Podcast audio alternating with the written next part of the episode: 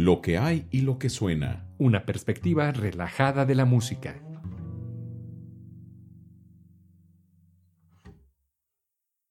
Hola amigas y amigos, bienvenidos a una emisión más de Lo que hay y lo que suena.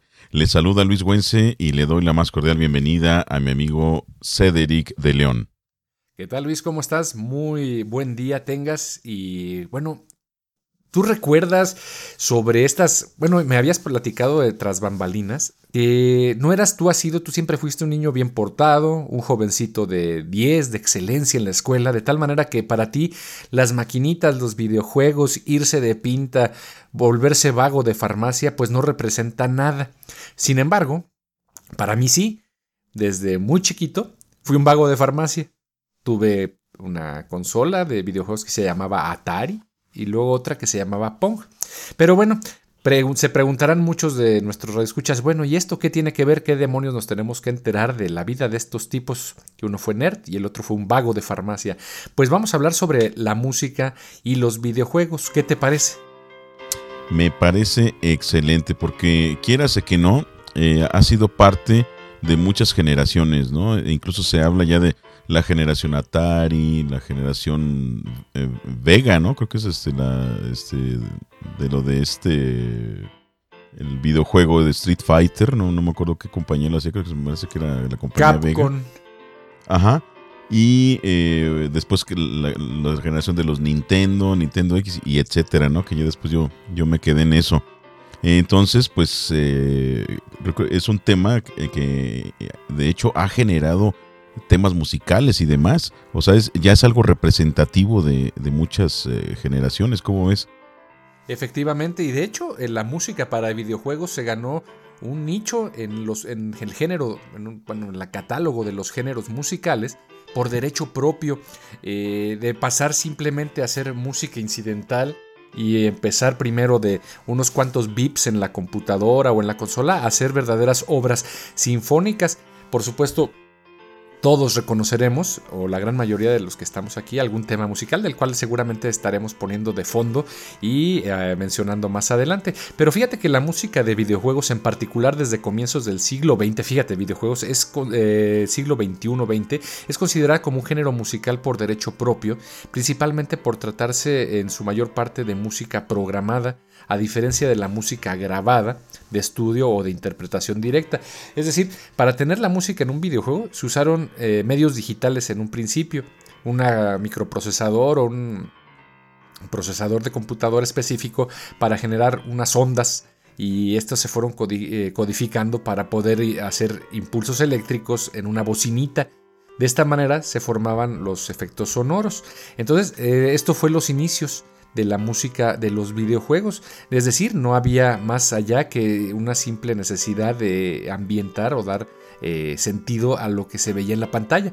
Los videojuegos, el de los primeros videojuegos, ah, de hecho se remontan también al inicio, a la invención, por ejemplo, del cinescopio eh, o del osciloscopio. Eh, había también este, este jueguito que se llamaba el Pong, que era una pelotita que lograron programar en un osciloscopio, estos que utilizan los eh, técnicos o radiotécnicos o especialistas en, en, aparatos electrónicos, donde se ve una onda eh, dibujada en la, en la pantallita del, de este aparato, pues se les ocurrió programar y entonces había una pelotita que iba de golpe en golpe, de lado en lado, en unas este, plataformas que evitaban que pasara esa pelotita a la cancha del contrario. Entonces pues le pusieron un tipo de sonidito con un bip. Pero eh, había primero soniditos muy, muy primitivos, que en una bocinita común y corriente, no había una estructura, una composición como tal, simplemente se les eh, ponía el sonido, lo que se le ocurriera a la persona que estaba programando. Por lo regular en aquellos entonces era uno o dos personas los que programaban los videojuegos y el mismo programador era el compositor, era el dibujante y era el todólogo. Y, no era prioridad, ¿no? La, la música, simplemente era recrear un poquito el sonidito y, era como pelotita porque en realidad era un cuadrito. era el, cuadrito que rebotaba simulando justamente una pelota, ¿no? Pero también eh, los sonidos pues eran nada más una, eh, pues una representación de, un sonido de, real de una bolita, una, una pelotita de ping pong con una raqueta realmente. O sea, si los comparamos, pues, no, se parecen absolutamente nada. Entonces nada más era una, una representación de, del mismo. ¿no? era prioridad, simplemente era como que en el periodo experimental, ¿no? Pero ya esto de incluir música en el videojuego, digamos que poco a poco se va transformando, pues ya significaba que tenía que ser eh, transcrita, ¿no? A un código por un programador. O sea, es, parte de la evolución de, de, este incluir música. Tuviese o no experiencia musical, ahora sí que ya tenía que formar parte y, ya lo tenían que incluir, ¿no? Alguna música era original y otra estaba ya del dominio público. Los sistemas solían tener una capacidad sonora muy limitada, ¿no? Por ejemplo, el, Atari 2600 era capaz de generar solo dos tonos, dos notitas simultáneamente, ¿no? No había esa polifonía para, para generar así como poner 10 notas eh, en el teclado de un piano y que se generen simultáneamente, ¿no? Solamente al mismo tiempo, dos notitas, ese era su limitante. ¿De verdad tú no tuviste un Atari o alguna cosa de esas en tu, en tu triste infancia, según lo que estoy percibiendo? Sí, yo creo que el, Atari, ¿no? El, Atari fue a donde yo, yo llegué, pero no era muy, muy, muy aficionado. Me acuerdo del Atari, pues del, del ping pong que, que mencionas. Eh, y unos dos, tres jueguitos, el del, eh, el del esquimal que iba brincando de, eh, de bloque en bloque de hielo. Bueno, ya hasta después supe que eran bloques de hielo. Yo nomás veía unos medios cuadritos ahí medios, medio raro y supe que era un esquimal ya después, ¿no? Por, por la portada, porque la portada te la ponían así súper descriptiva con unas pinturas fregoncísimas. Y en el juego pues eran tic, tic, los puros cuadritos que se iban moviendo muy, muy básicos, ¿no? Pero, pero eran. Y obviamente el, sempiterno Pac-Man. Ah, por supuesto, Pac-Man. Fíjate que sí, pero esto demuestra que la imaginación no tiene límites porque las portadas ciertamente de los videojuegos pues eran, no hombre, unos carrazos, unas personas este, brincando en la selva, increíbles y ciertamente eran luego unos cuadritos eh, muy limitados. Pero fíjate que la evolución llega hasta los, sigue moviéndose por supuesto y ya para la década de los años 90 el sonido muestreado comenzó su introducción con el lanzamiento de, las, de la tarjeta de sonido Sound Blaster de 1989. Que, y ahorita nos explicas eso porque no sé si nos puedes decir qué es eso del sonido muestreado, porque parece que es lo que sigue rifando hoy en día, fíjate, desde hace casi más de 30 años. Esto supuso una solución genérica asequible para los usuarios de la computadora personal que querían contar con características sonoras avanzadas, lo que eso significara en aquella época, ¿no? La tarjeta de sonido, esta Sound Blaster, incluía un puerto para un joystick, o sea, una palanquita de mandos, soporte para MIDI, compatibilidad ADLI, fue un puerto estándar para tarjeta secundaria, o sea, podías irle creciendo y creciendo y y mejorar estas capacidades y permitía ya grabar y reproducir sonido digital de 8 bits a 22 kHz, o sea, una calidad muy, muy por debajo de los discos compactos que hoy tenemos. Y ya, bueno, se mejoraron para poder lograr una similar al discos compactos más adelante. Un único canal estéreo, no tenías más, solamente tenías un canal estéreo. Y la música secuenciada continuaría siendo la más común en los videojuegos de PC eh, hasta mediados de los años 90, fíjate, cuando un CD-ROM o un disco compacto se, popularizó. Aquí hay dos, partes que a lo mejor vale la pena que nos apoyes, Master. La música eh, sampleada o muestreada y la parte de eh, la secuenciación, música secuenciada. No sé si por ahí tengas eh, algo que nos pudieras compartir sobre estas dos cosas que para muchos seguramente lo han oído, pero no saben qué es. Claro que sí, el, el sampleo de música es justamente el, digo, y tú, también lo, conoces perfectamente ese proceso, eh, en el, sobre todo se ha dado con una fidelidad muy buena en, en, la captación de órganos de tubo, ¿no? Eh, el sampleo es grabar del instrumento natural y después transportarlo a, eh, digamos, a una programación eléctrica. No sé si me estoy explicando bien, Master. O sea, yo, voy a, yo voy llego con una grabadorcita, con un violín, con un contrabajo, grabo, no sé, unas cuantas muestras, la de una, cuerda, otra, ándale una escala, y ya luego me llevo mi grabación, la pongo en una computadora o en un aparato electrónico que tenga la capacidad de eh, copiarla y luego construir todos los demás sonidos que me hacen falta para poder hacer música con eso sin necesidad de tener al instrumento ahí al lado. ¿Es así? Exactamente, y sobre todo a través de un teclado o una programación como puede ser un programa eh, eh, este, para hacer música. eh, lo que se conoce ah. también como, como los, eh, el formato MIDI, que, son precisamente pues registros o bancos de, sonidos de instrumentos sampleados o creados artificialmente y, son reproducidos a través, repito, de un teclado, así que como un, una especie de piano, un instrumento de, tecla. o también a través de, de, un programa de música que ya escribes la partitura y ya te la reproduce pues, lo que tocaste con el sonido correspondiente. Fíjate que en esa época, precisamente, de los 90, que pues tú ya eras todo una persona seria de, escuela aplicado, pues nos íbamos muchos a las maquinitas en las farmacias donde ya había eh, estos videojuegos para los que ya no tenían la capacidad de tener una consola porque eran caras. Tener esta tecnología a lo mejor podría resultar banal para muchos. Decir, ay, tiene esta consola de videojuegos, Nintendo, Atari, la que usted quiera, Super Nintendo, etcétera. Sin embargo, eh, el costo de esta tecnología pues resultaba ser inaccesible para muchas personas eso quería que me contaras, Master, perdón que te interrumpa, eso quería que me contaras. El, el mundo del, le llamaban en aquel entonces, el vago de farmacia, ¿no? Exactamente, pues éramos, de hecho las farmacias tenían, o las tienditas de abarrotes, seguramente lo han visto, tenían, o siguen teniendo en algunos casos, una caja en muchos, eh, o generalmente pues improvisada, de madera, ahí como se les ocurría, y ponían una consola con una colección de videojuegos, o uno o dos a lo mejor, ¿no?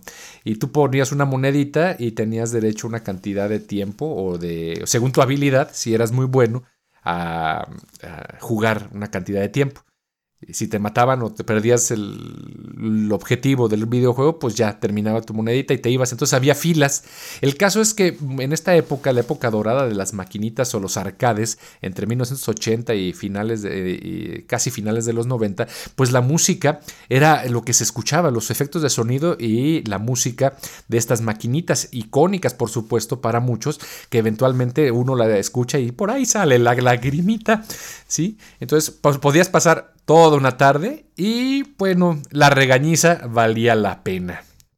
Ya llegando a, tu casa sin ni un solo cinco que te habían dado para comprar eh, un kilo de huevos y, medio de tortillas, pues naturalmente se había invertido en fructíferas horas de juego, ¿no?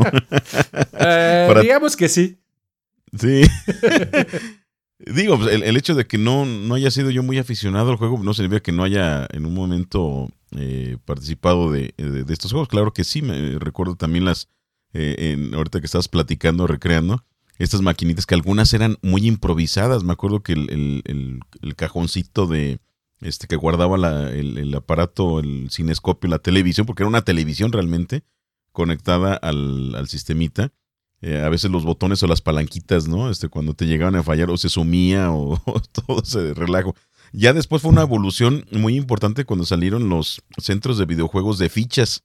Ajá. Como el, el famoso Popeye, no sé si lo recuerdas. Ah, por supuesto que sí, cómo no. Pero bueno. Había eh, muchos más. Fueron otros tiempos. Hoy en la comodidad de su casa ya puede este, gastar su dinero. Eh, eh, pero en este momento tenemos una brecha porque los que ya son mayores de 50 años probablemente estén aburridos y los que son menores de 40 no estén entendiendo realmente el sentido nostálgico de lo que estamos platicando, porque ahora todo está al alcance de la mano. Pero cuéntanos sobre los juegos lanzados para la Nintendo. Eh, claro, muchos de los juegos lanzados para la NS o el Nintendo y otros sistemas antiguos eh, presentaban un estilo parecido de música eh, que podría ser descrito como el género de los videojuegos, ¿no? Eh, en términos de, composición, en contraposición a simplemente la música de videojuegos que aparece en un videojuego. Ah, o sea, una es género y otra era la música de videojuegos. exactamente, la música del videojuego, ya, ya, ya como tal, digamos. Este, que aparece en un videojuego o es reproducida en una consola de videojuegos. Algunas características de las composiciones de este género eh, pues siguen influyendo sobre cierta música todavía hoy, hoy día, ¿no? Aunque las bandas sonoras de videojuegos actuales tienden a emular las bandas sonoras cinematográficas eh, más que el género mismo eh, clásico, ¿no? Las, digo, el clásico de videojuegos. Las características de las composiciones de este género pueden haberse desarrollado gracias a restricciones técnicas, además de también por las influencias de grupos musicales tecnopop, ¿no? Como Yellow Magic Orchestra, que eran bastante populares durante el periodo en el que la música de videojuegos adquirió sus rasgos característicos. Eh, Órale. Eh, y, ahora pues se hace toda una sinfonía, ¿no? De, de, de, un tema para, para videojuegos, de, ahora sí de lo que propiamente es la música para videojuegos. Sí, y fíjate que las bandas sonoras de videojuegos se empezaron a vender en disco compacto o en CDs separados del videojuego. Ya vieron, pues, por supuesto, el mercado, ¿verdad? Dijeron, de aquí soy. Si el videojuego sale medio chafa, pues el, el juego, la música resulta ser a lo mejor mejor. Pero esto fue en Japón y esto fue mucho antes de que eh, cualquiera de otros países lo hicieran. O sea, Japón siempre ha sido, estado a la vanguardia en estas cuestiones de, de videojuegos y tecnología y se les ocurrió pues que vender, vender los discos compactos con la música o la banda sonora del videojuego podría ser negocio. Los discos interpretativos o remezclados y las actuaciones en vivo fueron también una variante común de las bandas sonoras originales. Eh, Koichi Sugiyama, ay, a ver si no me regañan, Koichi Sugiyama fue un personaje pionero en esta práctica. Y tras el lanzamiento del videojuego Dragon Quest de 1986, se publicó un disco de sus composiciones grabado en vivo e interpretado por la Orquesta Filarmónica de Londres, nada más ni nada menos. Por supuesto, esta orquesta siempre sea, eh, creo que su sello característico es de tocar lo que le caiga y que venda. Bueno, eso es una precisión personal. Y, más bien tarde, tocado. ¿Perdón? Y bien tocado. Y bien tocado, por supuesto. Más tarde, por otras orquestas, como la Orquesta Filarmónica de Tokio, ya cuando vieron que sí pegó, dije, así como siempre, ¿no? Sacan, vamos a ver si pega. Y luego ya la Orquesta Filarmónica de Tokio y la Orquesta Sinfónica de la NHK. Y fíjate, eh, justamente me estaba acordando de, este eh, ícono para la música de, eh, videojuegos, ¿no? porque el 20 de agosto del 2003, o sea, hace poquitos ayeres nada más, ya, ya van a cumplir eh, en, dos años cumple sus... Sí, eh, este año cumplen 17. Por primera vez, fuera de Japón, música escrita para videojuegos de todo el mundo. Desde el Final Fantasy hasta The Legend of Zelda, ¿no? Eh, esas, fíjate, a pesar de que yo no, este, no jugué el, este, el Final Fantasy, lo identifico por su música, fíjate. A mí me, llegó el, el, soundtrack del Final Fantasy y excelente, o sea, de la gente que era aficionada a esto. Y, me lo mostraron y dije, wow, pues, qué, qué, bella música. Y resulta que era música del videojuego, ¿no? Y tú dijiste, órale, la torre. Y fíjate cómo estará el juego. Exacto. Y bueno, y esto fue interpretado por una orquesta eh, en directo, la Orquesta Sinfónica Nacional Checa, en un concierto sinfónico de música de videojuegos celebrado en Alemania. Este evento se celebró como ceremonia oficial de apertura de la mayor feria de muestras de videojuegos de Europa, la Games Convention, eh, la convención de juegos, pues, y se repitió en 2004, 2005 y 2006, ¿no? E, es decir, ya fue, digamos, tuvo su lugar eh, preponderante la, la, música del videojuego. Ya no era una música incidental que acompañaba el juego, ya no eran los soniditos que eh, cuya prioridad era nada más este, la, imagen. Aquí tanto ya la música, eh, los ingenieros de audio que están tremendos, los que hacen los videojuegos, mm, para recrear cada parte a nivel cinematográfico, están de, primer nivel.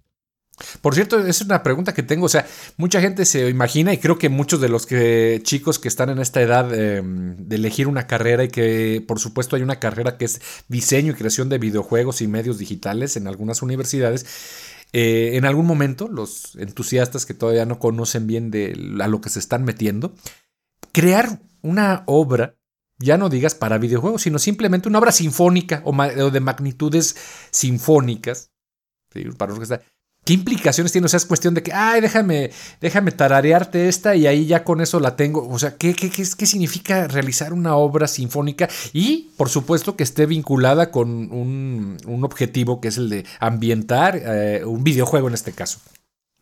Claro, pues, es, música, para empezar, que ya se va a pensar como que es música emblemática, ¿no? De ese videojuego.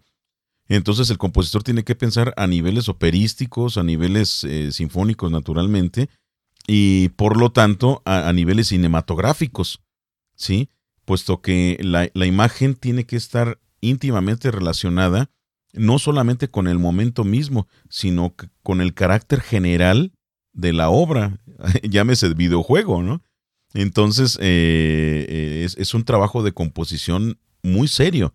No es nada más el poner el soniditos o que, no, no, no, es eh, un, trabajo de, de, ambientar las diferentes escenas sin que se despegue del carácter del, este, del, mismo, del mismo juego que decíamos, ¿no? No es lo mismo poner una escena que, donde van corriendo en un juego de, de conejitos, en un juego eh, con, toques medievales y, ubicados más o menos eh, mucho tiempo atrás, a un juego futurista, eh, etcétera, ¿no? O una escena en la selva, en, en, esas escenas hipotéticas que mencionaba, en todas van corriendo pero el, carácter de, correr debe de corresponder a una historia central, ¿no? Que es el, la que está proponiendo el videojuego. Entonces el, compositor tiene que tener esa sensibilidad eh, visual, eh, imaginativa obviamente, para trasladarla a, música. Y es donde viene el éxito de la, de la obra.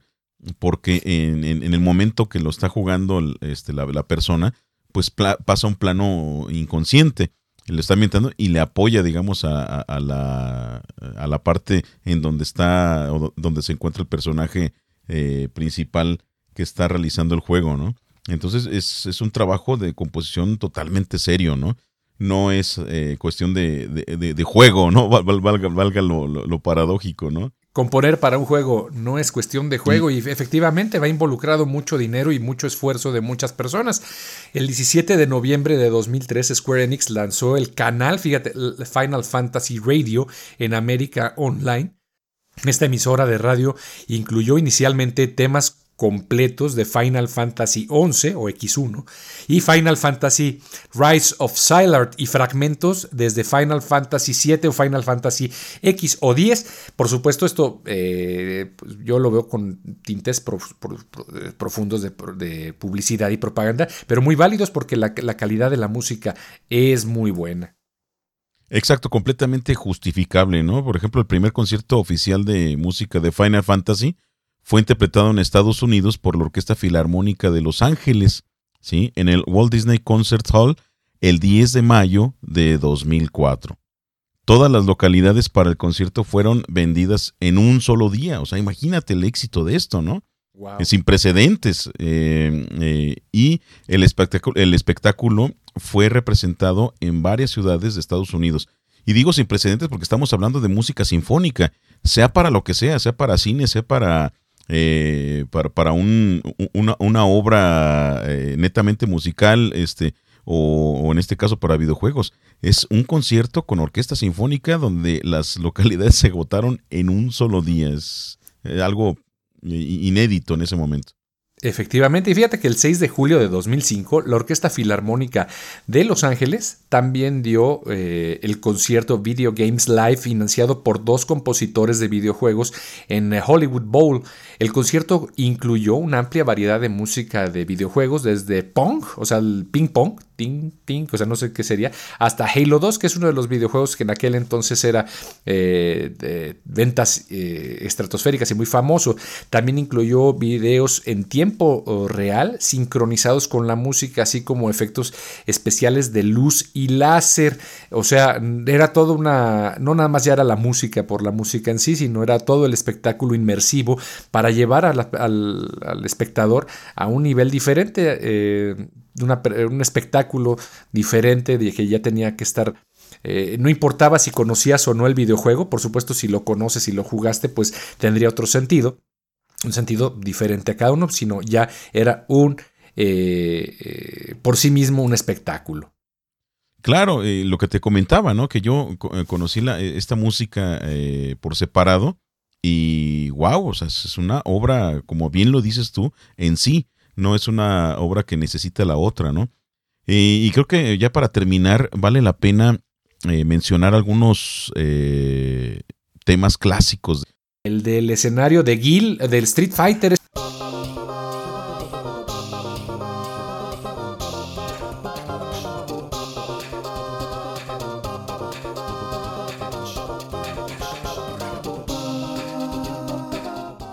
¿Quién no va a conocer? De hecho, basado pues, en un tema de, la música popular rusa, el de Tetris.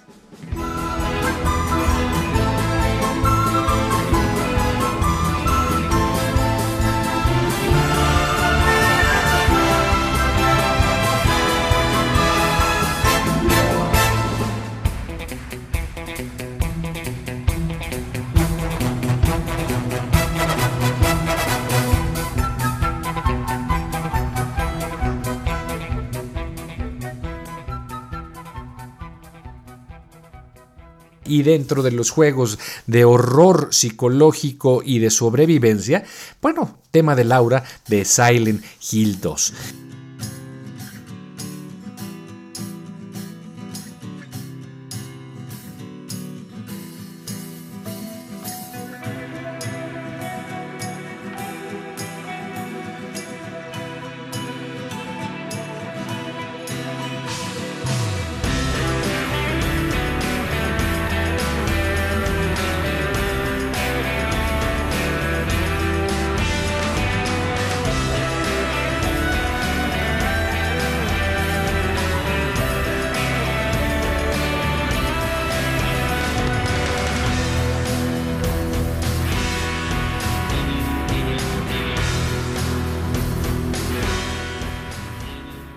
Y bueno, pues encantado de estar eh, compartiendo esto que es parte también ya de la historia de la música, eh, la, música para el videojuego, que no fue de la noche a la mañana, sino que fue un proceso eh, relativamente corto, ¿no? Muy, muy, muy rápido, cómo se, se fue desarrollando y a los niveles que ha llegado. Fue un placer estar compartiendo también esta faceta de la música.